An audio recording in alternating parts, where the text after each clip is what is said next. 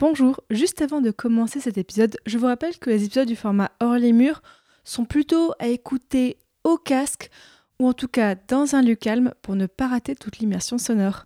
Bonne écoute Ce que j'aime expliquer au public, c'est qu'on n'était pas à cette époque-là, donc on ne peut pas savoir.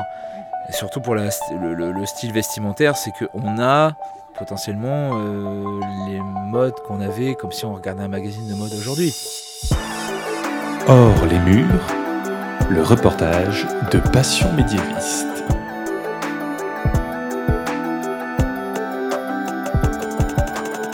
Bonjour à toutes et à tous. Vous êtes peut-être déjà allé vous promener dans une des nombreuses fêtes médiévales de France et vous avez peut-être déjà rencontré ces drôles de personnes qui font de la reconstitution historique, habillées comme à l'époque médiévale et qui donnent en quelque sorte l'illusion d'avoir fait un voyage dans le temps. Eh bien, dans cet épisode, je vous propose de passer 24 heures, enfin presque, avec une de ces troupes de reconstitution, la confrérie du Cerbère. Je les ai rencontrés à Provins début juin 2023. Et Provins, c'est une petite ville à une heure de train au sud de Paris.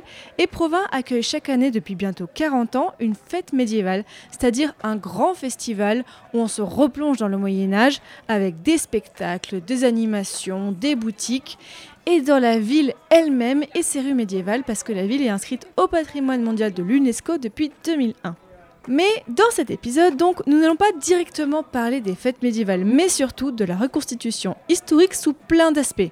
On va parler du combat, de la vie quotidienne, de la cuisine, des vêtements et bien d'autres choses encore, mais aussi, et je trouve ça très important, on va parler de toute la réflexion qui est derrière cette volonté de reconstituer la vie au Moyen Âge. On va pas entrer dans les détails de tout. Peut-être que certains d'entre vous seront frustrés, mais en fait, je voudrais vous proposer vraiment une vision d'ensemble de cette thématique, ce qui m'empêchera pas, peut-être, dans le futur, d'y consacrer un futur épisode pour revenir sur certaines thématiques. Alors une petite précision aussi, dans cet épisode, je n'ai pas eu à rajouter de musique. D'habitude j'aime bien faire ça, mais là, toute la musique que vous allez entendre dans l'épisode est soit celle qui était diffusée dans les haut-parleurs de la fête médiévale toute la journée, soit celle qui été jouée par des musiciens itinérants. Alors, en arrivant à Provins, j'ai d'abord fait un petit tour de la fête médiévale et des plus de 300 artisans exposants avant de rejoindre la troupe. Alors, on est dans la collégiale de Provins. Bien sûr, pile au moment où je vais enregistrer, il y a un monde fou et il y a de la musique à commencer. Mais je suis tombée sur une tête que je connais. Coucou Jade Coucou Fanny Donc Jade, vous l'avez entendu il y a longtemps, non il y a quelques mois maintenant, c'est Jade du Miroir Fou. Alors Jade, est-ce que tu peux nous dire ce que tu fais ici en quelques mots? Eh bien là je tiens mon stand d'illustration à la collégiale Saint-Kyrias à Provins. Et euh, voilà, il y a plein de gens, ça se passe super, euh, super bien et je suis très contente. C'est la deuxième année que je fais ça et voilà. Je suis trop contente de te voir. Bah, bonne fête alors. Et eh bah merci, tout pareil de te voir aussi. bon, après être sortie de la collégiale, petite collation, et j'ai traversé toute la ville, et littéralement toute la ville, en partant de la collégiale pour rejoindre le rempart du cours aux bêtes qui est de l'autre côté de la ville, à côté de la porte de Jouy, et retenez son nom parce qu'il reviendra plus tard. Et j'ai donc rejoint la confrérie du Cerbère qui est donc constituée d'une dizaine de personnes installées dans un camp médiéval militaire avec plusieurs tentes sur plusieurs centaines de mètres carrés. Et là, je laisse Christophe, alias Baudouin de la Croix, vous en dire plus. Alors, la confrérie du Cerbère, donc on est une troupe militaire de Picardie, on va dire du, nord de France, donc entre 1380 et 1410, donc en plein milieu de la guerre de Cent Ans. Alors c'est une période qui est assez calme, pendant la guerre de Cent Ans. C'est un, peu plus après que ça va commencer à, dégénérer et puis on va arriver avec Jeanne d'Arc, etc. Mais euh, donc voilà, donc sur cet aspect-là, en fait, on veut faire voir aux gens qu'est-ce qu'était un, un campement euh, militaire avec euh, tout ce qu'il y avait dedans. donc voilà, c'est vraiment dans cet esprit-là qu'on reconstitue au niveau des Cerbères.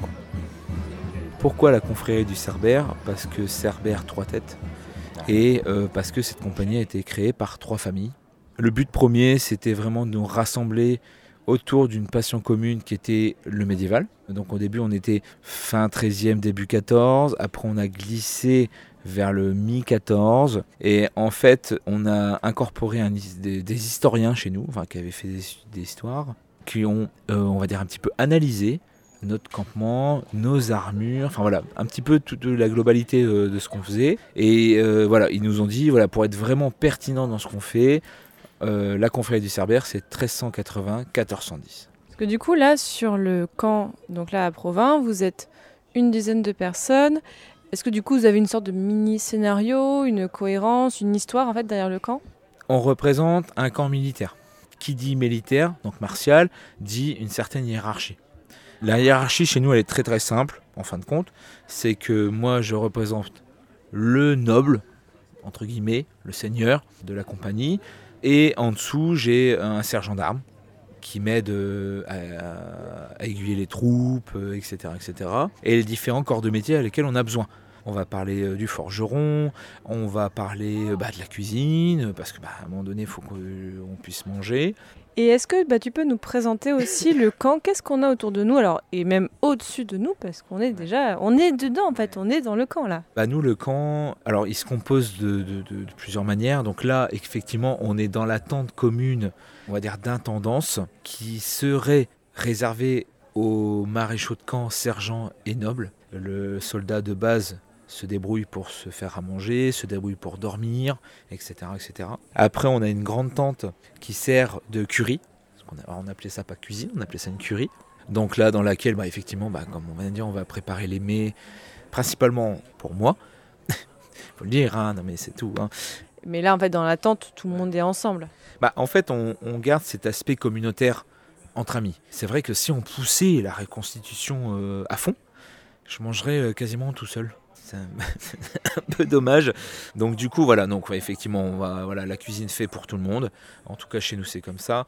On prépare des mets médiévaux, voilà, avec euh, fruits, légumes, viande, etc. qu'on pouvait trouver à l'époque. Ça, c'est très important pour le public parce que des fois, on fait redécouvrir des légumes que les gens, euh, voilà, ils savaient plus ou ils ne savaient pas. Après, au niveau du camp, on va avoir donc ma tente, donc la tente seigneuriale, qui est ouverte en exposition publique parce que du coup, on a reconstitué du mobilier, euh, le lit, euh, des coffres, euh, etc., etc. Donc, on a vraiment une tente de petits seigneurs. Voilà, faut le dire, c'est petits seigneurs. Et puis après, alors, on a beaucoup de tentes de soldats ou de sergents parce que du coup, c'est quand même des gens assez riches parce qu'ils ont déjà des tentes. Et on a le forgeron qui est un rôle primordial au niveau des campements militaires parce que pourquoi? Et ben quand moi je rentrais ou quand les gens, les hommes d'armes rentraient de bataille, bah à un moment donné il y a peut-être des réparations à faire. Des rivets, euh, retors détruits, des choses, des des pièces d'armure, etc. etc. C'était quelqu'un qui est très important sur les camps. Pour ce week-end, la confrérie du Cerbère m'accueille donc très gentiment et me prête même une tente pour mettre mes affaires et dormir avec eux le soir. Alors, mais par contre, pour pas faire tâche avec mes vêtements de 2023 dans leur beau campement, je dois enfiler une robe à la mode médiévale en laine qui est prêtée par Mélissa, alias Blanche, la femme de Baudouin. Et pour rappel, ce week-end-là, il faisait plus de 30 degrés. Tu vas avoir chaud. Mais j'ai déjà chaud. Bon, bien que la laine, ça isole quand même euh, assez bien à la fois de la chaleur et du froid. Est-ce que tu peux juste décrire où est-ce qu'on est là? Alors donc là, on est dans la tente euh, du Seigneur. On peut voir un grand lit à baldaquin avec euh, le bureau et puis euh, bah, tout le mobilier que l'on pouvait euh, transporter à l'époque quand les combattants partaient en campagne. Donc voilà, tous les habits sont rangés dans des grands coffres et on a tous nos costumes dans les coffres. Je vais mettre des manches longues. Des manches longues, tout à fait. Oh là Des là. chemises en laine. Oh mon Dieu. Voilà. Et donc cette robe, ça s'appelle une cotte hardie. Donc si on peut la décrire, c'est une robe qui est assez près du corps, au point de vue des manches, le buste. Et ça commence à s'évaser un petit peu à partir de la taille. Euh, voilà, jusqu'en bas. Elle est longue euh, jusqu'aux pieds, boutonnée sur le devant et sur les manches. Il y a des poches ou pas? Il n'y a pas de poche. Bon, eh ben let's go. Voilà, je te laisse euh, Merci. te changer ici. Oh là là. Qu'est-ce que je ferais pas pour ce podcast Ah bah oui. c'est sympa, ça met en, en En plus, c'est lourd, mon dieu. Ah oui. Et puis celle-ci, elle est doublée là. Je comprends pourquoi tu t'actives pas beaucoup. Ah oui, non, non. C'est ce matin, j'ai passé la matinée à cuisiner. Hop. Euh, donc euh, auprès du feu, c'est l'horreur. Bah oui, non mais là, et puis, oh là là. Elle me va très bien au niveau de la taille, même oui, je suis large dedans. Ça va, nickel. Ah, super. Ouais. Tiens, je te donne le sac. Ouais, mais c'est bon, c'est bon, tu peux bon ouvrir. Tu es descente. Je suis descente. J'enlève ma montre, allez, comme ça je me mets en mode full. euh, Hop, hop, alors je reprends tout ça. Alors, je vais aller du coup poser ce dont j'ai pas besoin. Alors sinon, donc en fait, les- le petit groupe de gens, c'est des auditeurs à moi qui sont venus. Ah, c'est cool. voilà, euh, j'ai rencontré pour la première fois et en fait, comme j'ai fait un mini meet-up euh, à la collégiale, donc là ils m'ont suivi. Trop bien. Là, ils vont me voir en tenue. Merci.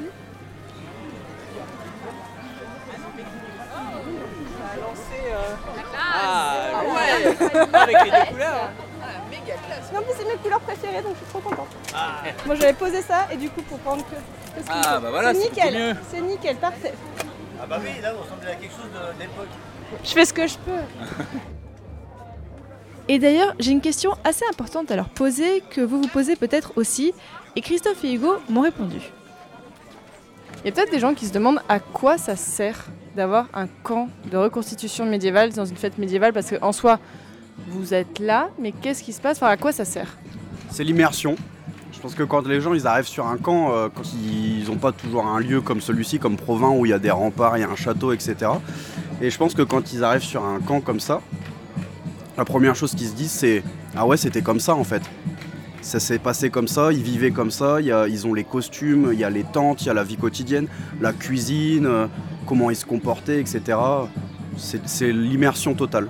C'est ça, c'est, je pense que c'est pour poser un cadre aussi un- dans le- un contexte général en fait pour euh, inviter les gens à vraiment se plonger à l'époque, euh, comme on pourrait voir dans les films ou des trucs comme ça. C'est vraiment, euh, on, on- on est le décor, on peut parler comme ça, on, dirait, on fait le décor, euh, mais vivant. Du coup, on est le décor vivant. Quoi.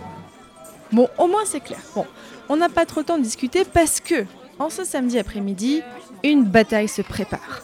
En effet, en plus de la présentation de la vie de campement militaire à la fin du Moyen Âge et de la vie quotidienne, la confrérie du Cerbère offre aux spectateurs et spectatrices une démonstration de combat accompagnée de d'autres troupes de province. On retrouve donc Christophe et Hugo se préparer et s'habiller avec l'aide des autres personnes de la confrérie. Là, c'est bien? Parfait. Ah Et me voilà plus 45,7 degrés. Alors là, on va reconstituer, représenter une attaque de porte avec euh, d'autres compagnies, donc avec qui on a l'habitude de, combattre. Donc on est assez en confiance au niveau de chacun. Et au niveau de l'équipement, surtout, c'est très important. Du coup, bah, le but, c'est de taper sur les copains. On va être une petite quinzaine à peu près, un truc comme ça. ouais. On va s'amuser pendant 30-45 minutes. euh, voilà, sachant que nous, on arrive à faire des batailles où on reste en armure pendant plus de 4 heures. quoi. Et malheureusement, il arrive que bah, malgré les porteurs d'eau, malgré les secours, des fois on a des insolations, on a des trucs comme ça. Très important. Il y a eu des recherches qui ont été faites, donc, surtout à Zincourt, donc une bataille importante dans le nord de la France. hein. Euh, oui. C'est une bataille avant d'être une défaite déjà. Voilà. Et en fait, ils ont retrouvé qu'il y avait des, chevaliers, enfin on va dire des chevaliers, des nobles, en tout cas en armure complète, qui sont morts avant la bataille d'Asphyxie.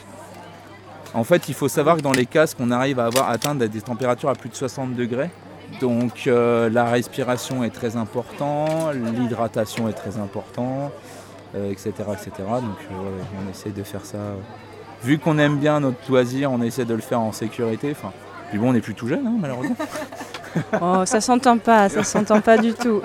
Bon, pour vous imaginer un petit peu, donc j'ai une armure de noble parce que j'ai de l'armure des orteils jusqu'en haut.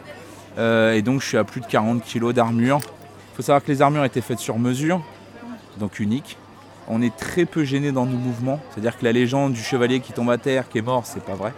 On se relève très rapidement. Et comme ça, on peut vraiment taper sur le mec d'en face. Euh, je m'appelle Jean II de Saint-Priest. Je suis euh, le sergent d'armes de Monseigneur Baudouin de la Croix. Et donc là, je suis habillé complètement en armure avec une chapelle de fer, un gorgerin, un plastron, mes jambes et mes bras. Et simplement, on va défendre l'honneur du Seigneur. On va combattre vaillamment. Tout ça pour défendre la porte de Jouy de Provins. Oui, c'est pour ça que là on t'entend pas très bien. Effectivement, tu as, une... tu as le gorgeron, c'est ça Un gorgerin, c'est ça. Effectivement, on m'entend pas très bien. Sinon, je peux bloquer complètement. Non, effectivement, on m'entend pas très bien. Alors là, faut savoir que moi, j'ai de la chance, je respire quand même bien parce que j'ai donc le chapelle qui est au-dessus et le gorgère, qui sont deux pièces bien distinctes. On va retrouver certains casques comme euh, Baudouin ou autres qui vont avoir un casque complètement fermé et là on ne respire plus du tout. On nous entend pas et on n'entend rien. Qui qui veut une brochette Voilà, donc celle-là on l'appelle Bertha. Parce que Parce qu'elle est mignonne, mais elle est très lourde et elle fait très mal. Non, on donne, c'est vrai qu'on donne des petits prénoms à nos épées. euh, c'est vrai que c'est, ouais, c'est, c'est- ça. Parce que bon, on s'en sert tellement souvent que on s'y attache peut-être même plus qu'à nos. fa- Non, je rigole.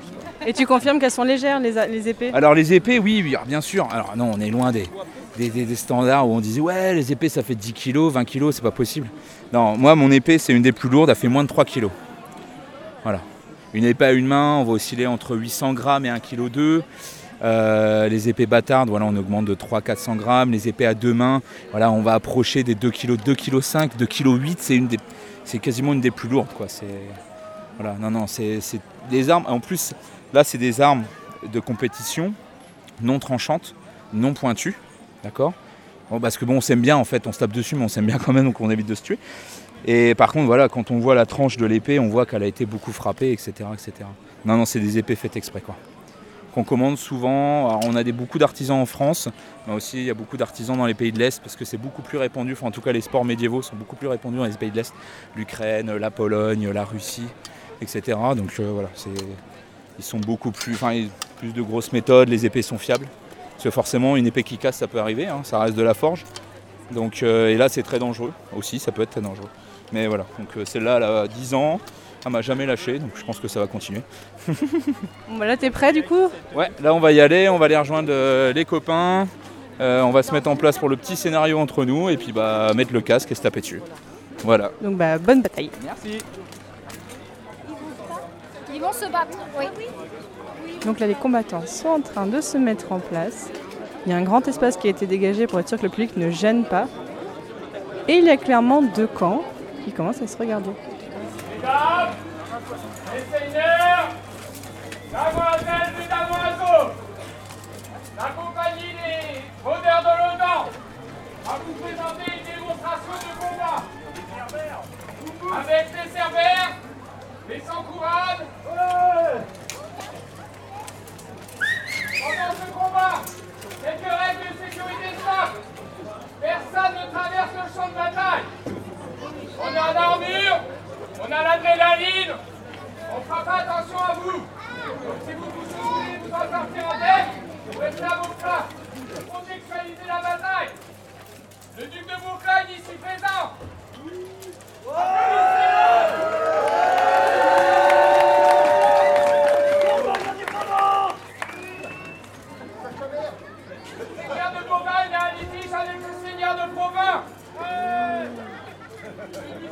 Refuse de payer la taxe. Et Bourgogne mérite sa détenue. Choisissez votre camp. Ils se mettent face à face. On en a 6 d'un côté, 6 de l'autre. Ça se regarde.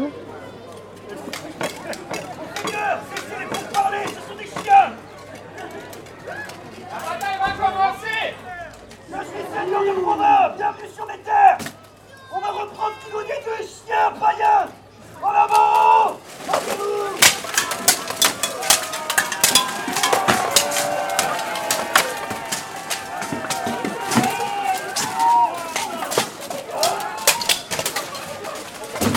Qui se battent en par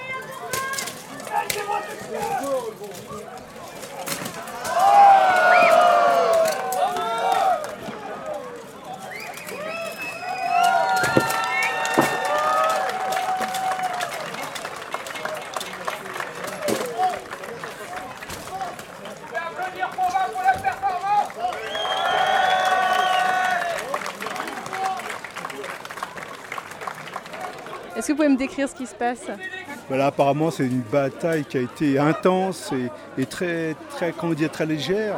Mais Et on voit véridique bien, parce qu'on voit oui. bien que Les la personne, il en elle en peut plus, la personne. là. On imagine les combats à l'époque qui duraient des journées, Oh voire des nuits, parce qu'en fin de compte, il devait avoir euh, à la fin un gagnant. Et on se rend compte maintenant, en espace de quoi, ils ont fait un combat 10 minutes, ils sont HS, euh, ces hommes. On imagine à l'époque comment ça va être barbare. Là, la bataille est finie et plein de gens viennent poser des questions aux personnes ou aux combattants qui répondent en général euh, oui, qui répondent avec plaisir et tout. Il y a beaucoup de questions sur le poids des armures, sur euh, combien ça coûte aussi. Et on voit qu'effectivement, ça passionne les gens. Ça a financé les armées. Oui, c'est vrai, c'est vrai, il y avait les rançons à l'époque. Et ouais. C'est vrai, Et ouais. ouais. Donc en plus d'être le mieux armuré, c'est moi qui allais moins me battre. c'est ça. Ah C'est le paradoxe quoi. alors, comment ça s'est passé Très bien, tous fair play, euh, très très bien passé. C'était court, on essaye de faire court forcément, il y a beaucoup de public. Intense, beaucoup d'adrénaline et toujours comme d'habitude des cascades euh, impressionnantes. Oui, il y en a un là qui s'est pris une gouttière. donc- Ouais. Bon, à la rigueur, je pense que la gouttière a eu plus mal que lui. Mais non, c'est vrai qu'on se retrouve des fois dans des positions très inconfortables dans le combat. Déjà, bon, on est assez mobile, mais on est quand même un petit peu handicapé du fait qu'on ait l'armure. Et c'est vrai qu'au moindre crochetage, à la moindre euh, balayette ou quoi qu'il arrive, on se retrouve au sol euh, en moins de deux minutes, moins de deux secondes même. Et à quel point est-ce que c'est scénarisé là ce que vous avez fait? Alors, c'est scénarisé euh, sur la partie histoire. Donc, on va créer une histoire, un contexte à la bataille pour vraiment se mettre en condition et voir qu'il y a un conflit d'intérêts, là par exemple, avec euh, un- un or, de l'or qui est réclamé. Mais en revanche, pendant la bataille, il n'y a rien qui est scénarisé. Les coups sont portés comme on les porte. Ce que vous voyez, il n'y a rien qui a été prévu à l'avance. Le combat, il s'est déroulé et quand on se retrouve sur le champ de bataille, on prend le premier adversaire qui vient et on le combat jusqu'à ce qu'on tombe. Là par exemple, avec qui est-ce que tu as combattu? Donc moi je me suis battu avec, euh, avec Sébastien, je ne sais pas où il est. Et donc euh, on s'est retrouvés, c'est régulier, on se retrouve souvent l'un contre l'autre bizarrement. euh, c'est comme ça. Et euh, donc on s'est encore retrouvé une fois l'un contre l'autre, on s'est mis, on s'est échangé quelques coups, euh, donc moi à la hache et lui à, à l'épée longue. Et tout ça pour se retrouver au sol euh, comme des tortues. Une fois la bataille finie, les combattants de la confrérie du Cerbère rentrent au camp, mais sur le chemin, je suis interpellée par un des membres de la compagnie adverse. J'adore ce que vous faites. Je suis C'est fan de votre Ah, Je suis fan, fan, fan, fan. Ça a été très court, mais ça me fait très plaisir de voir que les podcasts servent aussi aux personnes qui font de la reconstitution. C'est encore un usage du podcast que j'avais clairement pas imaginé en créant Passion médiéviste. Bon allez, là on retourne au camp pour enlever les armures, et c'est pas si facile que ça en a l'air.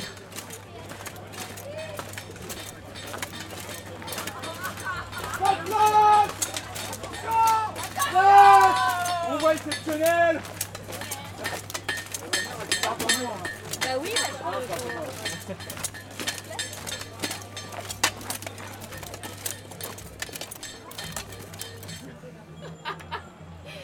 Sur le podcast, Les joies de la reconstitution. on n'a pas l'image et l'odeur. C'est ça, c'est ça, là, là, on, on voit pas tout, tout, tout le, tout l'acting malheureusement, mais euh, J'ai besoin d'un homme fort là. Ah mon chéri, je suis désolée, j'y arrive pas. Ouais, Il y a deux lanières sur le côté. Si vous voulez bien, de ouais. l'autre côté aussi, si vous voulez. Ouais, c'est quand même bien serré ça. On va le faire basculer. T'as t'as réussi à en enlever une Enlever une, ouais, mais la, deuxi- Ah. ah, ouais, la deuxième c'est bon aussi. En levant le bras, ça marche mieux. Ah, c'est qu'elle est vachement longue la truc par rapport. au- Oui, la tige est longue. C'est la même Allez, tu on voit mon plastron Enfin, ou alors faut. plein de coups sur son gros cheval. Seb, il m'a fumé. Ah ouais J'étais contre Christophe, on était en train de se battre pour chercher les coups. Il est arrivé derrière moi, Germain souplex. Oh Tu veux entendre un buffle? C'est ça que tu veux? Alors ouais, donc là, comme j'expliquais tout à l'heure au public, c'est vrai qu'on aime bien donner des précisions. Parce qu'en fait, ils pensent qu'on est au cinéma, hein, mais c'est pas ça. Donc là, on a plus 40 kilos sur le dos. Il faut une bonne condition physique. Il une bonne musculature aussi. Alors c'est pas pour se la péter, hein. Je pense que c'est un sport, mais comme tout sport de combat en fait. Il y a une préparation physique à pas négliger. Il faut s'habituer au de son armure. Il faut s'habituer à prendre des coups. faut s'habituer à la résonance des, coups, qui est très désorientant au début. Et à partir de là, on peut arriver à s'amuser. Là, si vous voulez, dans la mêlée, on avait une personne, c'était la première fois qu'elle venait. Voilà. Donc c'est vu que c'est entre nous, on va dire entre nous, euh, on fait attention à lui. On le met dans des positions où il va pas avoir frappé sans se faire trop frapper. Parce que c'est vrai que nous après on mêlée, un, un guerrier médiéval n'est pas misogyne. Parce que derrière un casque, on ne sait pas si c'est une femme ou un homme. Voilà. Donc on frappe. Voilà. Où ma femme? Ah non, c'est pas ma chaise. Elle est là-bas. Parce que j'ai mon feu qui s'éteint aussi pour ma cuisine. Non, sur les manches. Bah là, ce qui était étrange, c'est que malgré qu'il faisait un petit peu de vent, en fait, je sentais la chaleur sortir de mon casque par rapport à la différence de température, tu vois. Là, c'est la première fois que ça me fait ça. Après, si vous voulez, une armure va pas rouiller dans la minute. Euh, normalement, on avait des écuyers qui les nettoyaient tout de suite derrière. Après, je vous dirais, même en Italie, sur Milan, il y avait une tradition à notre époque où les, les nobles laissaient rouiller leur armure pour prouver qu'ils avaient de l'argent pour pouvoir en racheter une autre. Bah, c'est les Italiens. hein. Mais voilà, c'est pour vous dire jusqu'où ça pouvait aller. quoi. Une armure, euh, moi j'aime bien faire le comparatif des fois avec voitures de sport très très chères d'aujourd'hui. Une armure, c'est une Porsche une Ferrari. quoi. Tout le monde ne peut pas en acheter une. Et c'était vraiment ça. En dehors du temps ponctuel de la bataille, en fait, une grande partie de l'activité de troupes de reconstitution lors d'une fête médiévale est donc de présenter la vie quotidienne au public et de donner une illusion d'immersion.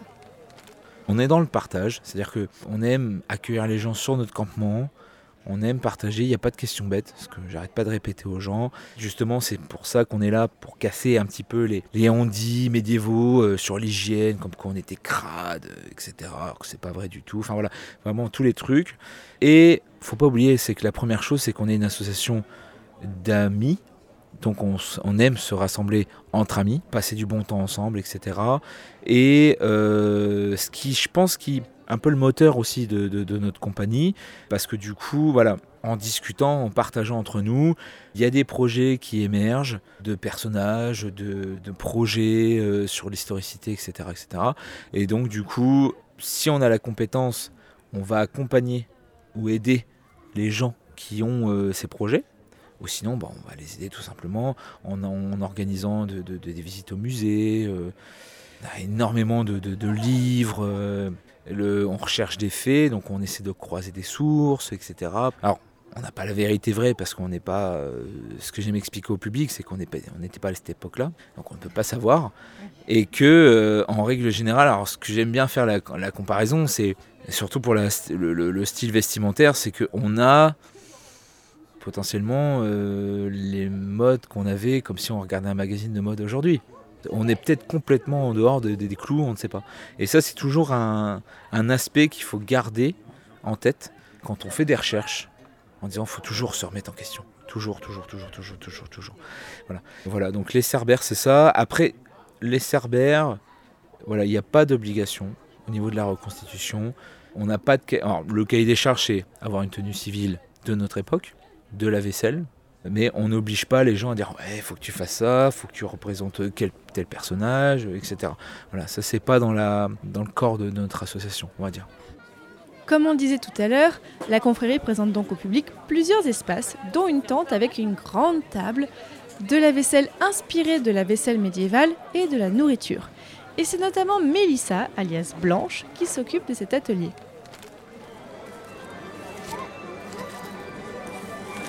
On va faire place nette et on va continuer la cuisine. On peut aussi le faire avec des champignons. On peut mettre des champignons. Tu sais, l'avantage de la cuisine, c'est qu'on peut vraiment laisser aller notre imagination et faire comme on aime. Ou de la fraise. Ah oui, tu crois? Bah, Il y avait déjà des fraises. hein. C'était possible. hein. Au Moyen Âge, ils aimaient bien manger sucré-salé. Donc là, on voit, il y avait de la cannelle, il y avait des clous de girofle, de la La cardamome. cannelle Oui. C'est un chat Non. La cannelle, c'est euh, c'est une épice qui sent très très bon. On emmène dans les gâteaux. Donc voilà, t'as vu, il y a plein de recettes. Il y a des recettes avec de la viande, il y a des recettes que de légumes, il y a des recettes de poisson. De champignons. Ah oui, il y a du champignon. Oui. Il y a des recettes de purée. Il y a des entrées. Regarde, il y a des escargots, des cuisses de grenouille. Ah, tarte- des escargots. Oui, tarte bourbonnaise. Quiche aux herbes aromatiques. Pâté de champignons. Bâton au fromage. Et après, on cuisinait beaucoup les œufs. Ah bah ça, les œufs, t'aimes bien. Voilà, les œufs, il y avait euh, des dizaines de façons de les cuisiner. Au Moyen Âge, on buvait de l'eau, on boyait du, on pouvait boire du jus de fruits, oui, du jus de pomme. On buvait du vin, mais du vin avec des épices encore une fois. Après, on buvait pas de coca, de Fanta et tout ça, hein, ça, ça n'existait pas. hein. Il y avait tea. Ah bah non. Il y avait déjà du thé, on pouvait faire du thé et des infusions. T'aimes bien l'ice tea? Ah oui. Toi, t'es une crapule, toi. Ça se voit. Et ben moi c'est Blanche Delacroix et donc euh, au sein de la confrérie du Cerbère, je suis euh, la femme du Seigneur. Donc j'occupe cette place euh, depuis maintenant 8 ans. Ça fait 8 ans qu'on a créé l'association avec mon mari. Qu'est-ce que j'y fais? Donc je présente la vie quotidienne au sein de l'association. Donc un peu de couture, du tissage. Parfois je prends la place de cuisinière. Donc là je quitte mon rôle de noble pour devenir cuisinière. Je m'adapte en fait euh, au camp euh, que l'on occupe. Là aujourd'hui, je n'ai pas euh, ma suivante, mais habituellement avec une amie, voilà, on fait un peu le rôle de la noble et de sa suivante. On se fait des promenades, elle me réajuste ma coiffe. Voilà, on peut nous voir en pleine discussion, en promenade. Alors le médiéval, ce qui m'a amené en fait, c'est ma rencontre avec Baudouin euh, de la Croix. Euh, lui se baladait sur les fêtes médiévales en tant que visiteur et puis euh, quand on s'est connus, bah, il m'a dit tiens, euh, on va aller se balader. Et puis en fait, tous les deux, on s'est pris, on s'est pris à se dire mais pourquoi pas? Et puis on a passé une journée avec une compagnie, et puis une deuxième, et puis voilà, les choses faisant, on en est venu à créer notre assaut et on s'est lancé dans l'aventure. C'est quelque chose qui revient assez souvent. J'ai l'impression que dans les créations de troupes de reconstitution, il y a le côté familial, le côté amical qui revient beaucoup. Bon, j'imagine comme l'associatif en général. Oui, tout à fait. On est euh, une asso, mais avant tout un groupe d'amis. Alors un groupe qui évolue, on a des gens qui partent, euh, on a des gens qui sont là depuis le début. C'est ça, c'est la vie, euh, de l'association. On fait ça en famille également. On a notre petite fille qui nous suit. Maintenant, mes deux grands garçons ne viennent plus parce qu'ils ont d'autres occupations. Mais ouais, non, non, on est très soudés. Donc aujourd'hui, je porte euh, donc une cotardie. Une cotardie, c'est une robe euh, assez près du corps euh, sur le haut avec une encolure évasée, boutonnée. Et par-dessus, je porte ce qu'on appelle un surcot à porte d'enfer. À porte d'enfer, car en fait, c'est comme une robe sans manches qui va descendre en dessous des hanches et qui vient euh, sur le devant s'arrêter sur le milieu de la poitrine et à porte d'enfer parce qu'en fait ça laissait euh, percevoir la taille et la poitrine et euh, voilà c'était un peu osé pour l'époque. Parce que là, oui, on est donc euh, début, enfin, on est euh, oui, euh, fin 14e, euh, début 15e. Oui, tout à fait, ouais. Et là, du coup, tu as aussi des bijoux. Voilà, donc euh, en tant que noble aujourd'hui, j'ai donc mis des bagues, des bagues qui ont été recréées d'après des, des sources. hein. J'ai un collier de perles également, il portait pas mal de perles. Et sur la tête, donc, je suis coiffée. Donc, il y avait deux façons de se coiffer euh, fin 14e. Euh, il fallait soit avoir les cheveux noués, donc les cheveux, admettons, tressés, ou porter une coiffe euh, textile. Donc là, moi, j'ai opté pour une euh, coiffe Sainte-Brigitte. Donc, c'est une coiffe, euh, on pourrait qualifier ça un peu de paysanne, mais la Sainte-Brigitte, elle a une, petite couture, on va dire, sur le dessus, bien, reconnaissable pour la Sainte-Brigitte. J'ai donc un voile en soie, un cerclet en soie également, tissé avec des petits ajouts dorés et un chapeau, un chapeau de feutre. euh, voilà. Autre espace important, on va ensuite à la forge qui attire beaucoup de public, notamment encore des enfants, avec Bertrand qui fait en fait en quelque sorte de la vulgarisation et de l'explication de son activité de forgeron. Et alors attention parce que la forge c'est assez bruyant. Et le fer, si on, si on bloque dans du feu, il va, il va se transformer en liquide de fer. En liquide de fer. Ouais. Bon, comme le diamant. T'as déjà vu un diamant liquide? Euh, oui. Ah Quand fait un rêve. Ça ressemble pas à du verre, mais Le diamant liquide Bah, t'as juste à le mettre dans, le mettre dans du feu ou de la lave et ben voilà. En fait, le diamant, c'est une forme de pur de carbone et le diamant, ça brûle. Voilà. Ça fond pas, ça brûle. Ça ne fond pas le diamant. Tu vas le faire, ça fond. Il prend feu, Oui, tu le primes d'oxygène. Voilà. Moi, je lui envoie de l'oxygène. Alors, ma question, c'est pourquoi je sauve le fer Euh, bah, pour- ah, pourquoi qu'il est froid peut-être Non, je sais, pour le modeler. Ah non, je sais Pour le tuer Pour le tuer Je Pour t'avais le dit que la vie tuer était un plaisir. Pour le tuer Pour le tuer Pour le tuer. Pour le tuer bah, Pour le tuer. ressuscites le fer. Donc, euh, Bah oui, mais Non, c'est bien. Maintenant, tu fais ta petite volute sur la Pour le modeler. Mais non. Voilà. Pour le tuer. Non, avec, on va faire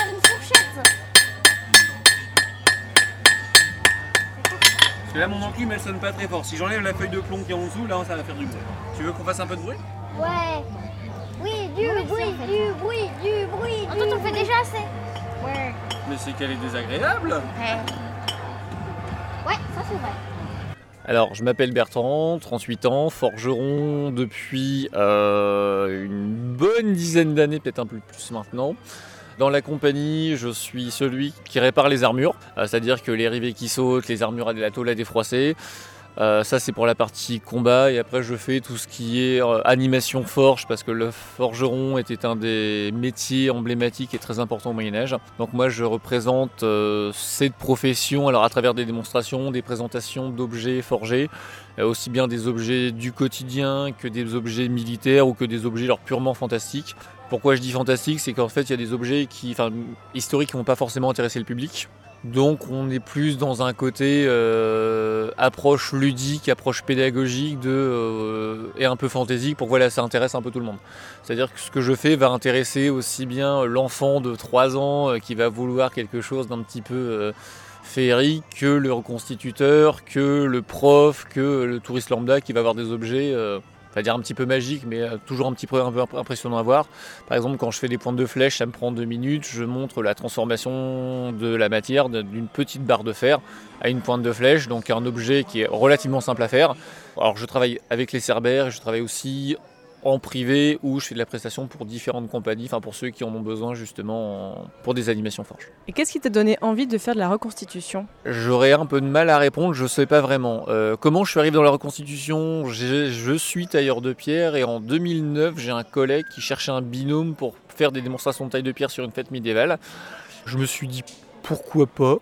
Clairement, je, je sens. Alors, je vais pas dire sans motivation, mais euh, bon, écoute, allons-y gaiement. Alors, j'ai toujours aimé l'histoire, j'ai toujours aimé les châteaux, les chevaliers. Euh, Mon jouet préféré, c'était les Lego chevaliers, les Playmobil chevaliers quand j'étais gamin.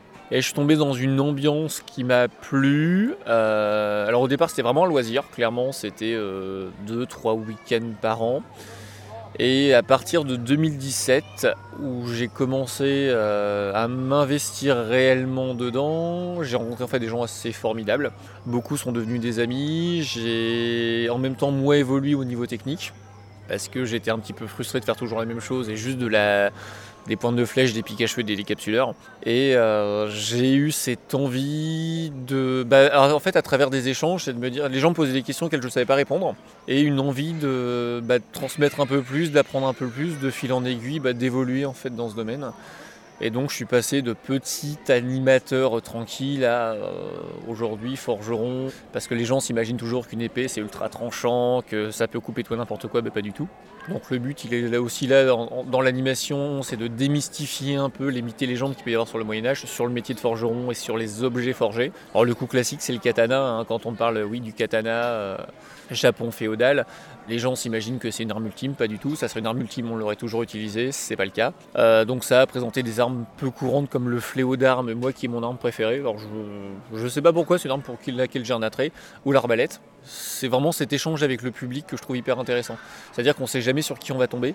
Et dans ton quotidien, comment est-ce que tu documentes ta pratique? Est-ce que tu fais de la recherche? Est-ce que tu en as fait et maintenant tu n'as plus trop besoin d'en faire, tu en fais plus? Ça se passe comment de ce côté-là? Je vais carte sur table. Quand j'ai commencé la forge, j'ai raconté beaucoup de bêtises parce qu'entre ce que je pensais savoir et la réalité, il y avait parfois un fossé, aussi bien sur des techniques que sur des utilisations d'armes ou sur des, objets. Donc je me suis énormément documenté à travers des reportages, à travers des professionnels. Euh, Aujourd'hui, il faudra que je travaille en parallèle dans une association de sauvegarde des métiers anciens à Soissons qui s'appelle la SPAM, où justement, dans le sens où on a des gens qui viennent en recherche de savoir, il a fallu se remettre en question. C'est-à-dire est-ce que je sais est totalement vrai? Est-ce qu'il y a des doutes? Est-ce qu'il y a des choses à éclaircir? Et ça m'a permis non seulement de m'améliorer techniquement, mais aussi de revoir ma pédagogie. C'est-à-dire que quand on a fait des initiations forges à des gens qui n'ont jamais tenu un marteau, qui n'ont jamais tenu une pince, ce qui peut me sembler évident à moi ne l'est pas du tout pour eux. Parce que parfois j'ai des gens qui sont, euh, si j'ose dire, qui n'ont jamais vraiment tenu un marteau, qui ne sont pas bricoleurs, qui mais qui ont envie d'essayer la forge, parce que l'attrait du feu, l'attrait de la transformation de l'objet, c'est vraiment souvent pour ça que les gens viennent me voir. C'est ah je voudrais essayer parce que j'ai vu que vous pouvez faire ça. Et donc ça m'a permis, de, à mon niveau, de me dire ok. euh, là, on n'est plus dans l'amateurisme, on change de catégorie. Il va falloir être sûr de soi, d'apprendre les bonnes choses, les bons gestes, les, les bonnes techniques, surtout la- tout le savoir-faire théorique, dire les bonnes choses. C'est-à-dire que quand on forge une épée, c'est pas je tape sur un bout de métal, je fais une épée, et puis l'épée, bah, elle peut casser une armure. Euh, non, c'est plus compliqué que ça. Oui et non, suivant l'usage, suivant la période, suivant pas mal de choses. Un de mes objectifs, c'est ça, c'est d'expliquer aux gens qu'il y a beaucoup de possibilités, alors qu'on peut pas forcément faire en animation parce qu'elle demande un peu de technique ou du matériel que je peux pas ramener les conditions météo s'y prêtent pas ou, les, ou techniquement c'est pas viable, mais euh, d'expliquer aux gens que voilà, on est sur une période très longue. C'est comme si vous à l'époque vous compariez le XXe siècle entre les tenues de 1900 et les objets de 1900 et les objets de 1990. Il y a 100 ans d'écart, pas les mêmes mœurs, pas les mêmes habitudes, pas le même quotidien. Et le Moyen Âge, c'est exactement ça en fait. Donc c'est d'expliquer que par exemple euh, une épée, euh, une main qui pouvait être du 9e ou du 10e siècle, aujourd'hui il y a une grande mode sur les vikings, au 15e siècle n'a plus aucun intérêt, c'est complètement désuet parce qu'on est sur une, des protections beaucoup plus lourdes, sur des techniques d'escrime qui sont différentes. Parce que l'avantage de la forge, c'est que ça me permet aussi de m'intéresser à l'escrime, à l'armement, à pas mal de choses. Et je l'explique aux gens à travers des animations et quand j'ai la chance par exemple d'être avec les Cerbères où il y a des combattants, c'est de pouvoir faire des partenariats, j'explique quelque chose et un camarade vient l'illustrer. Par exemple montrer qu'une armure du 15e siècle c'est une carapace de fer, non qui n'est pas impénétrable mais qui est plus difficile à pénétrer qu'une armure du 12e ou du 13e siècle.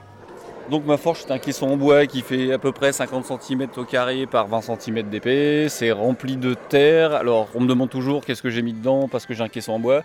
Et ben c'est simple, la terre est un matériau réfractaire que je peux réutiliser à l'infini. Dès qu'il y a les salles, c'est dès qu'il y a du charbon, un peu trop de reste dans le charbon ou de scories, donc les scories c'est des déchets de forge, je nettoie tout ça, je tamise tout, euh, je récupère ma terre. Et je, remélange avec de l'eau, je fais de la boue, je fais mon, mon petit foyer, donc c'est un, un petit entonnoir en terre, et ça fonctionne. Pour alimenter ça en air, j'ai un soufflet, ce qu'on appelle un soufflet double action.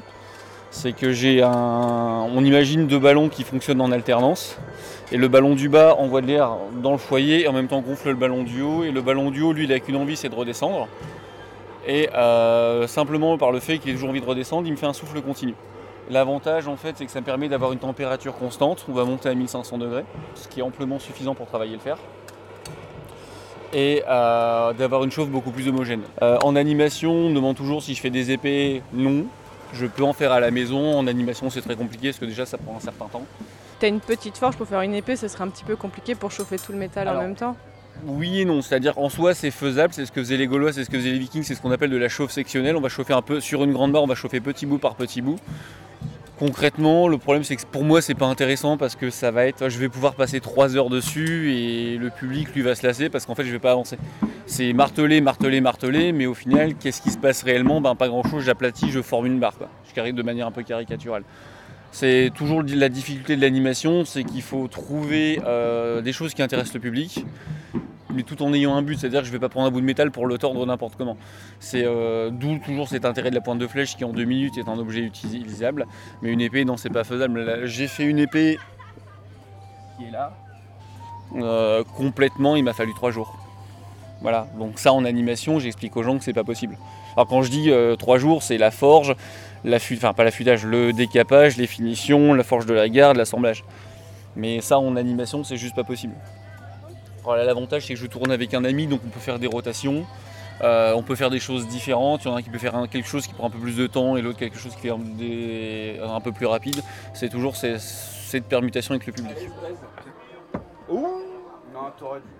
La journée du samedi touche tranquillement à sa fin et peut-être que vous vous demandez mais qu'est-ce qui se passe le soir sur un camp de reconstitution dans une fête médiévale? On a encore le public qui se balade jusqu'au vers 20h, 21h environ et après les gens rentrent chez eux pour manger et dormir. Eh bien pour les reconstituteurs c'est presque ça. Sauf que elles et eux restent sur place. Comme on l'a dit tout à l'heure, et vous pouvez aller voir les photos sur mon site, on a des grandes tentes qui sont dressées pour pouvoir y dormir. Mais donc d'abord, on mange ensemble autour de la table, avec des conversations qui ne sont pas forcément portées sur la reconstitution, mais tout aussi sympathiques, avec notamment beaucoup, beaucoup, beaucoup de blagues de Bertrand le Forgeron. J'ai pas pu tout enregistrer. Et pour la suite de la soirée, eh bien, ce qui se passe le soir à Provins reste à Provins. Bon, je dirais juste qu'il y a eu encore des belles discussions autour du feu jusque tard dans la nuit, avec même des balades pour aller voir les autres troupes installées à Provins. Mais là, je n'ai pas pris mon micro pour une fois. Il vous faudra imaginer. Ouais, ce que j'allais dire, goûte d'abord et puis après tu viens. Euh, oui, dans le gros bro. Aïe, aïe, ah, putain, je me tourne le genou. Bon, est-ce que les lentilles ont cramé ou pas? Je suis donc allée me mettre au lit un peu tard, mais prête à m'endormir. Sauf que, à peine quelques heures plus tard, tendez l'oreille.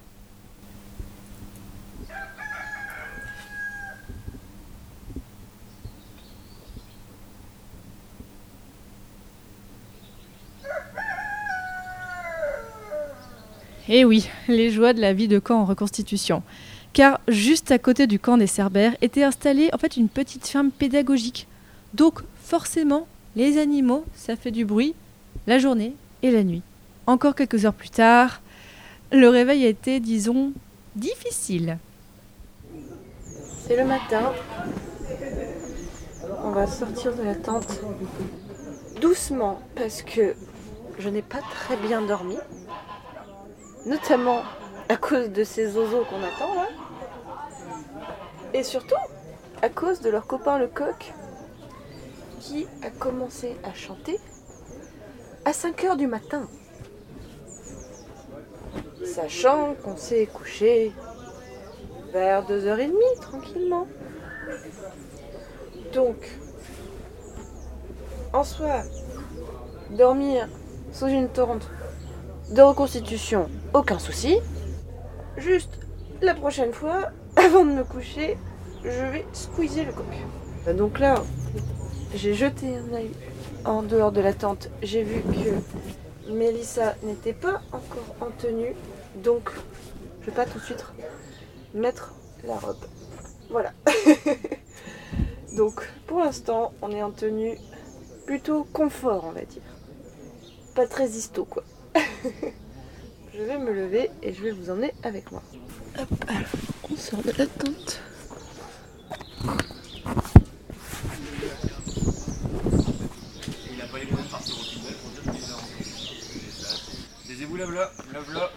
J'ai regardé que tu n'étais pas en robe, j'ai fait ok, je peux sortir ça. Si tu sors Bonjour direct dès le dès Elle le est matin, plugin, c'est original, j'aurais pas mais- des, des grognements, des, des trucs. Qu'est-ce que tu veux déjeuner Est-ce que tu veux des croissants au Nutella Je veux un coq à bouffer. Est-ce que la moitié d'un coq au vin, c'est un coq au 10 Si tu veux. Non mais. Mais à 4h12, il a commencé. J'aime bien le 4h12 pour commencer. Le coq Je peux pas dire que j'étais Ah, le bourré. coq Ah, moi, j'ai rien, le coq. Moi, c'est les poubelles qui m'ont dérangé plus à 5h30. Tu savais qu'il y avait le petit Rico, qu'il y avait un coq, c'était le fameux cocorico. Hmm. Est-ce qu'il y a du thé? Oui. Eh ben. Il y a même du thé mexicain, du tequila.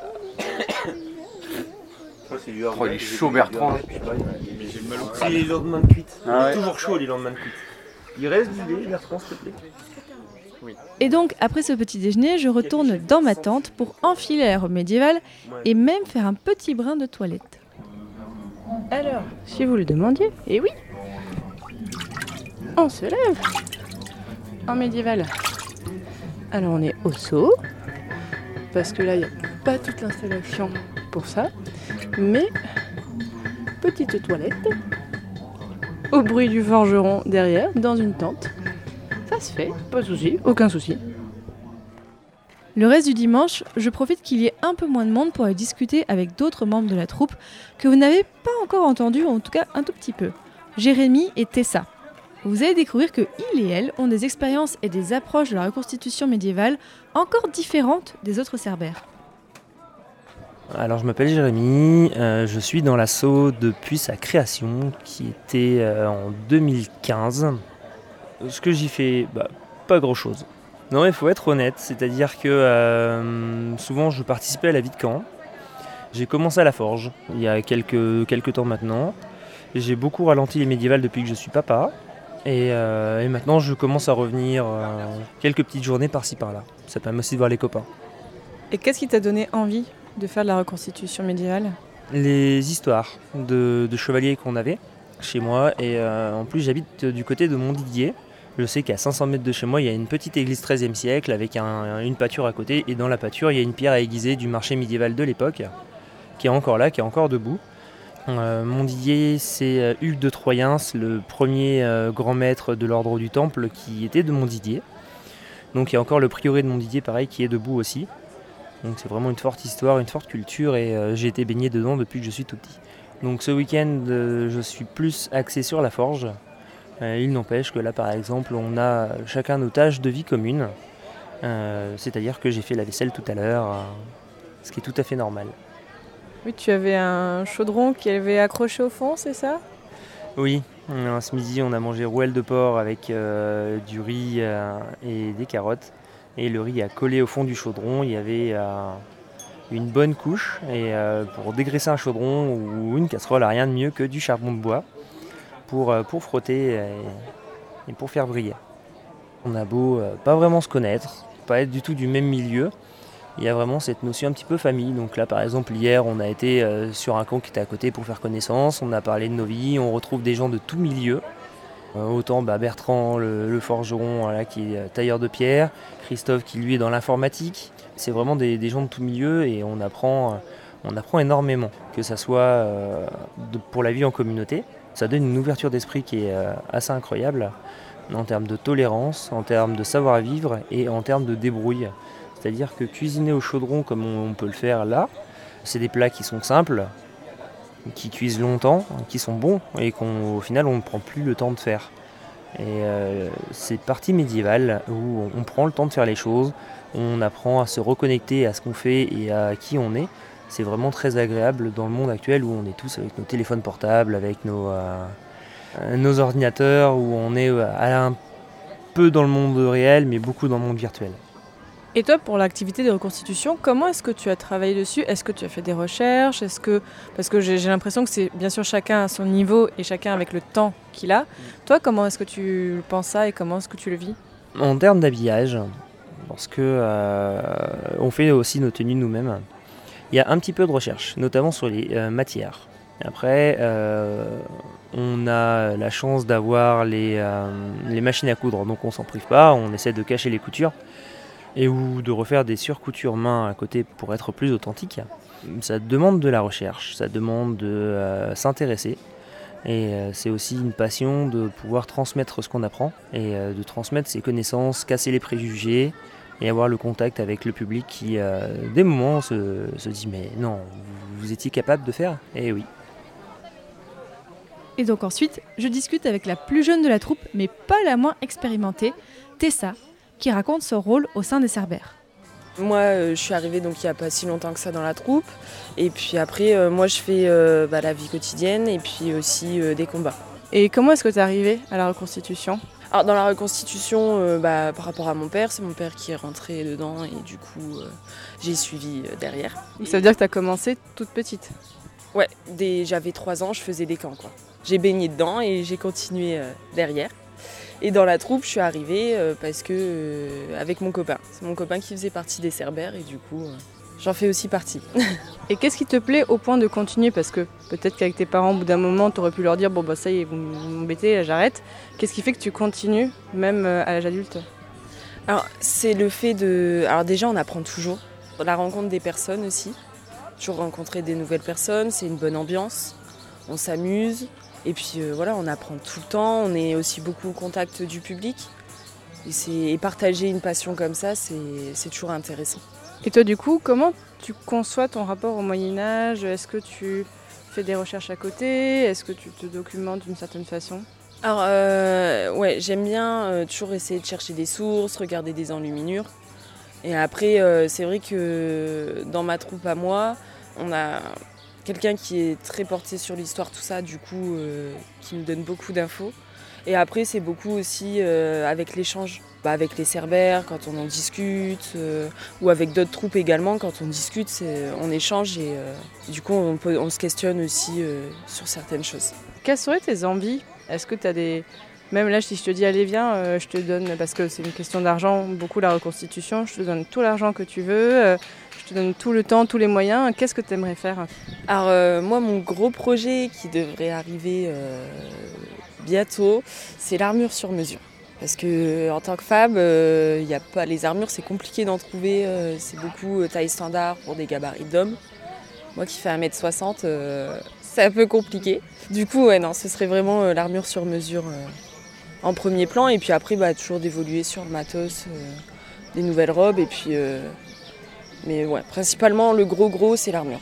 Il y a peut-être des gens qui vont être surpris de quoi Les femmes qui combattent, euh, mais c'est pas très correspondant à la réalité, tout ça. J'imagine que tu as eu déjà ce genre d'écho. Qu'est-ce que tu leur réponds? Alors, je leur réponds qu'effectivement, à ce temps-là, euh, c'était pas réel, mais que euh, bah, faut aussi évoluer avec son temps. Et que du coup, euh, bah, ici, on est tous là pour s'amuser et faire un peu ce qu'on a envie. Moi, ce que j'essaye de faire aussi, c'est d'être beaucoup avec le casque pour éviter justement de montrer trop le visage. euh, J'ai toujours les cheveux attachés. euh, pour justement éviter aussi trop ce genre de réflexion. euh. Là, j'ai pas pris l'armure puisque justement, c'est un peu compliqué en fait de pas avoir d'armure sur mesure. Et du coup, c'est vrai que ces derniers temps, j'évite un peu les combats parce qu'en fait, euh, niveau mobilité, c'est très compliqué. Je trouve vraiment assez intéressant les réflexions de Tessa. Donc, comme j'ai encore un petit peu de temps ce dimanche après-midi, je suis allée poser d'autres questions aux membres de la troupe. D'abord avec Christophe alias Baudouin, que vous avez déjà beaucoup entendu au début de cet épisode, mais aussi à Mélissa alias Blanche et Bertrand le forgeron. Et là, quelles sont les difficultés que vous rencontrez parfois sur le camp, que ce soit peut-être avec le public ou même vous en amont ou le jour même? C'est quoi en général les difficultés que vous avez? Les plus grosses difficultés qu'on va avoir, effectivement, il y a la gestion du public. Il faut le dire, dans la plupart des cas, est quand même très respectueux de ce qu'on fait, très respectueux de nos tentes, etc., etc. Mais ça peut arriver. On est arrivé qu'il y avait des gens dans nos lits, euh, des gens euh, qui mangeaient nos mets euh, sur nos tables, etc. Bon, c'était un peu délicat, mais Qui se disaient qu'en fait, oui, c'est pour expérimenter, donc ils expérimentaient à fond, quoi. Voilà, c'est exactement ça. Voilà. Après, voilà, tout passe dans la diplomatie aussi. hein, on n'est pas des monstres, on explique aux gens que ça se fait pas, etc. Et ça se passe très bien. Les grosses difficultés qu'on a en tant que troupe, dans les backstage, comme on va dire, ça va être, euh, par exemple, avec les organisateurs des fêtes médiévales. Où est-ce qu'on s'installe? Est-ce qu'on a la place nécessaire pour s'installer? Est-ce qu'on a le bois qu'on a demandé? Est-ce qu'on, vous voyez, enfin, vraiment, alors c'est des petits détails, hein, mais pour une troupe c'est hyper important parce que nous on envoie ce qu'on appelle un cahier des charges, où on a nos superficies, nos besoins, etc., etc. Les organisateurs les livrent peu.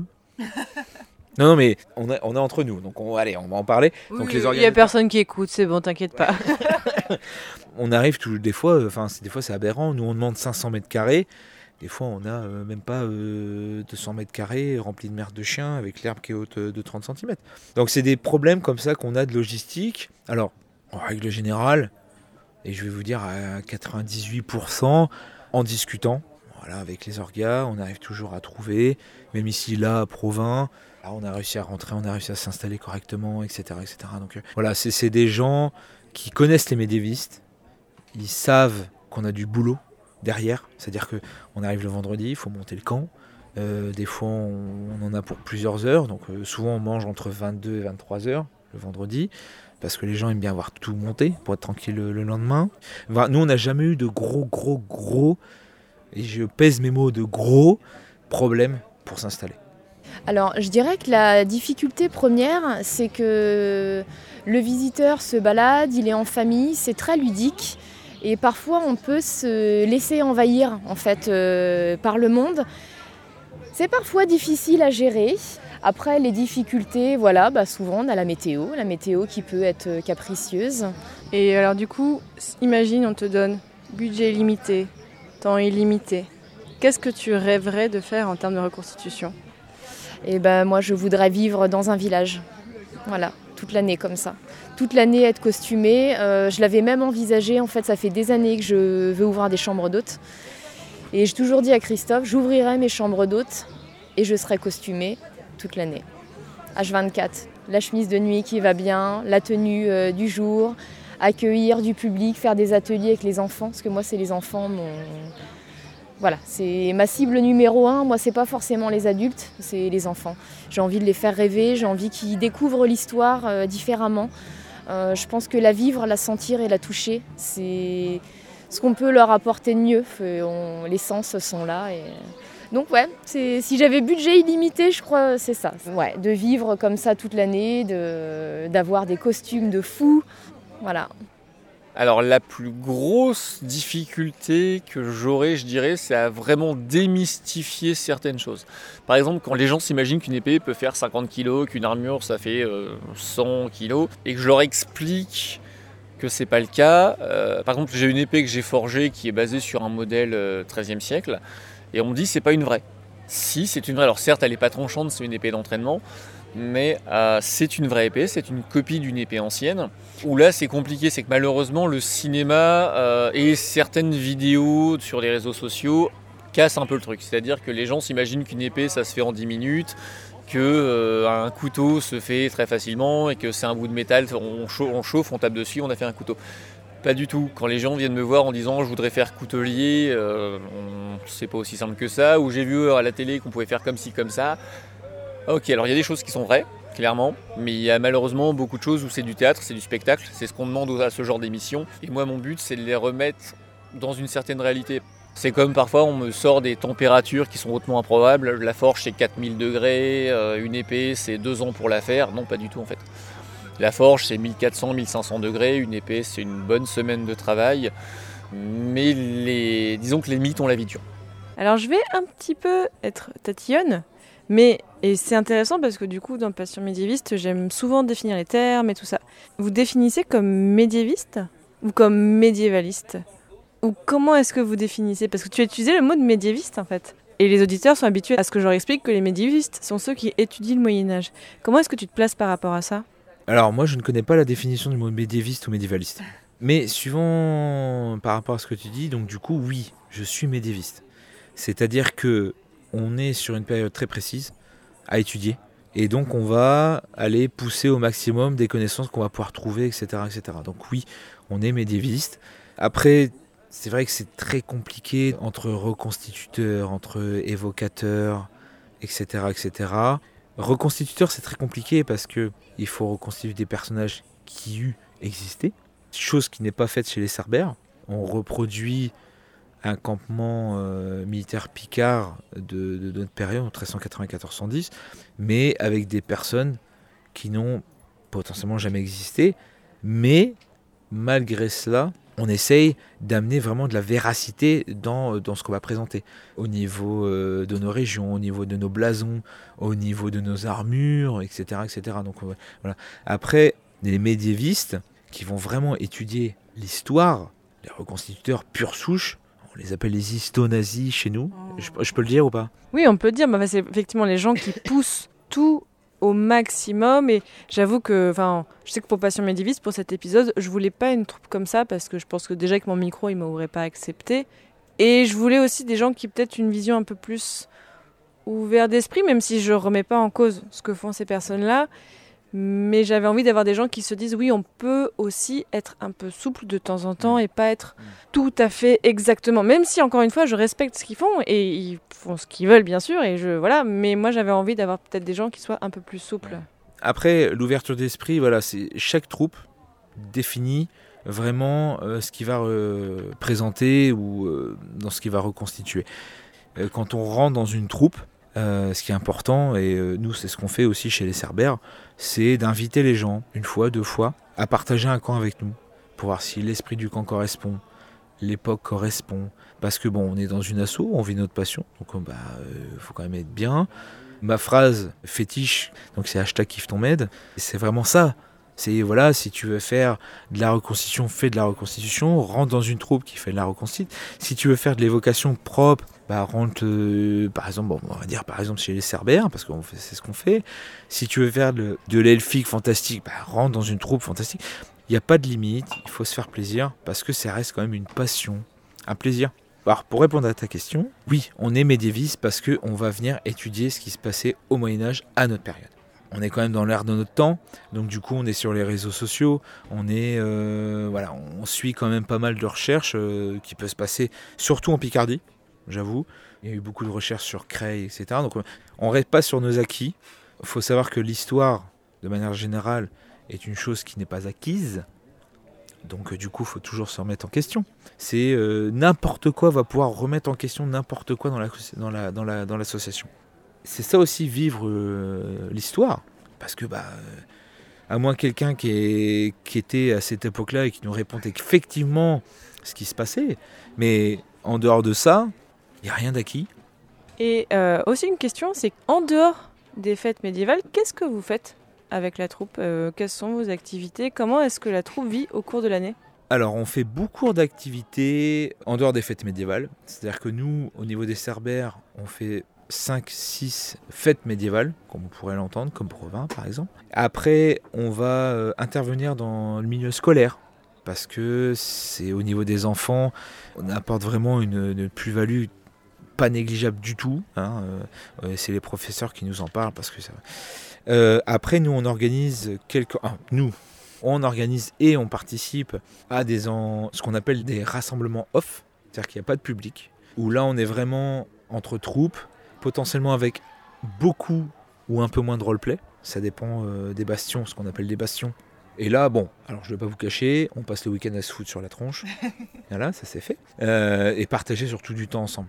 Mais voilà, donc la compagnie, on est sur voilà, des, événements, ce qu'on appelle les événements officiels, les sorties, les fêtes médiévales, un petit peu de scolaire, les camps off, pour vraiment vivre notre médiéval que nous en fait. Alors c'est un peu égoïste, mais c'est bien non, ça se comprend. Et euh, quelles sont vos envies pour le futur Est-ce que vous avez des projets ou des choses que vous dites, bah, dans les prochaines années, on aimerait faire ci, ça euh? Au niveau des Cerbères, nos objectifs, en règle générale, se situent autour des fêtes médiévales. Quand on a créé l'association, notre but, c'était faire la fête médiévale de Folleville. Chose qu'on fait maintenant, et avec grand plaisir. On est là entouré de, de gens. Folleville, c'est dans la Somme. Donc euh, un objectif qu'on a acquis et qu'on est très content de faire et euh, d'être reconnu euh, par rapport parce que c'est des troupes de très bonne qualité. Et les prochaines, les prochaines étapes, en fait, c'est des objectifs qu'on se donne. Hein. Ça serait participer à, à Azincourt, participer à Tifauge, voilà, qui sont des fêtes médiévales de France très très très strictes et rigoureuses dans ce qu'ils recherchent dans leurs troupes. Ce qui prouverait aussi, c'est que nous, nos travaux ont vraiment donné voilà, dire euh, ah bah oui, bah, les confréries du Cerbère, euh, bah si, si, bah si, il n'y a pas à chier, ils sont là et ils sont propres et ils font ce qu'il y a à faire, etc. C'est vraiment ça, c'est vraiment de dire on va s'inscrire dans les grandes troupes médiévales de reconstitution, potentiellement. C'est pour ça que aussi on va peut-être remettre en cause la source même de l'association en disant bah, si on veut aller plus loin, si les gens nous suivent, bah, il va peut-être falloir faire de la reconstitution. Donc ça veut dire prendre des personnages qui ont existé, reconstituer exactement ce qu'ils faisaient, etc., etc., etc., pour aller plus loin. Pour la presque conclusion, je laisse la dernière fois la parole à Christophe, qui va vous dire où vous pouvez en savoir plus sur la troupe. Alors, euh, bah, les Cerbères, donc on peut nous retrouver euh, tous les deux ans. Donc on organise la médiévale de Saint-Martin-au-Bois dans l'Oise. Donc euh, là c'est en 2023 et après c'est tous les deux ans. Et on peut nous retrouver aussi tous les ans quasiment euh, à Folleville, donc dernier week-end d'août, à Bouillon, euh, donc c'est le week-end du 15 août, enfin autour du week-end du 15 août. Euh, voilà, donc, et puis après, bah, on tourne pas mal dans le nord de la France, la Belgique aussi. Donc voilà, n'hésitez pas à venir nous voir, nous questionner, à dire que je suis beau. Donc on est sur Facebook. donc la confrérie du Cerbère hein, sur Facebook. On est sur YouTube également. On a pas mal de petites vidéos. Euh, donc voilà, euh, pour nous contacter, un petit messenger, un petit message, euh, on répond assez rapidement. Donc voilà. Parce que ouais, on est assez attentif aux gens qui nous suivent, parce qu'on a des gens qui nous suivent depuis des années. Euh, c'est vrai que sur certaines euh, on dit ah là là, oui, on vous a revu. Des fois, on est même impressionné de dire ah bon, on a quand même un, un fan club, des groupies. Euh, ouais, ouais, non, non, donc euh, ouais, nous. Alors c'est surtout sur Facebook, ouais, sur Facebook, euh, toutes nos dates d'actualité, on poste nos dates, les photos des camps qu'on vient faire, etc., etc. Maintenant, chers auditeurs et auditrices, vous en savez un petit peu plus sur ces personnes qui reconstituent le Moyen Âge. J'aurais bien sûr pu aborder plein d'autres sujets, plein d'autres parties de l'époque médiévale, mais c'est un exemple de ce qui peut se faire aujourd'hui en France. Je remercie bien sûr énormément toute la confrérie du Cerbère pour leur accueil très chaleureux. Vraiment, en fait, euh, je n'aurais pas pu rêver mieux pour cet épisode. C'est exactement ce que j'avais envie de vous proposer. Donc, si vous les croisez lors d'une fête médiévale, n'hésitez pas à les saluer de ma part. Et merci aux auditeurs auditrices qui m'ont accompagné une partie de samedi après-midi. Été vraiment très contente de vous rencontrer. Et merci d'avoir pris des photos quand j'avais les mains prises par le micro. Donc, auditeurs, auditrices, si vous avez envie de faire de la reconstitution, bah, par exemple, vous pouvez faire un petit peu comme j'ai fait, c'est-à-dire voir les troupes qui sont présentes dans les fêtes médiévales à côté de chez vous et les contacter, ou alors aller les voir directement dans les fêtes et poser des questions. Je pense que vous trouverez toujours quelqu'un pour vous répondre. Et si vous voulez en savoir encore plus sur la confrérie du Cerbère et si vous voulez voir les photos du camp, eh bien rendez-vous sur mon site passionmédiéviste.fr où là, comme d'habitude, je vous mettrai plein de photos et donc le lien est à retrouver comme d'habitude en description de l'épisode. Et profitez-en que vous êtes sur le site pour aller jeter une oreille aux autres épisodes de Passion médiéviste. Alors que ce soit peut-être le format hors les murs, donc toujours les formats en immersion sonore dans des lieux où l'histoire médiévale est présente, ou alors le format classique avec les interviews de jeunes chercheurs et chercheuses, ou alors euh, allez voir parmi les centaines d'épisodes que j'ai publiés jusqu'à présent. Dans le prochain épisode du format Hors les murs qui sortira euh, alors il sortira le mois prochain au moment où je sors cet épisode, on parlera alors encore un petit peu de reconstitution mais ce sera pas le sujet principal et on ne sera pas du tout dans la même région parce que on partira pour le sud-ouest de la France pour explorer une abbaye en ruine. Et oui. À bientôt. Salut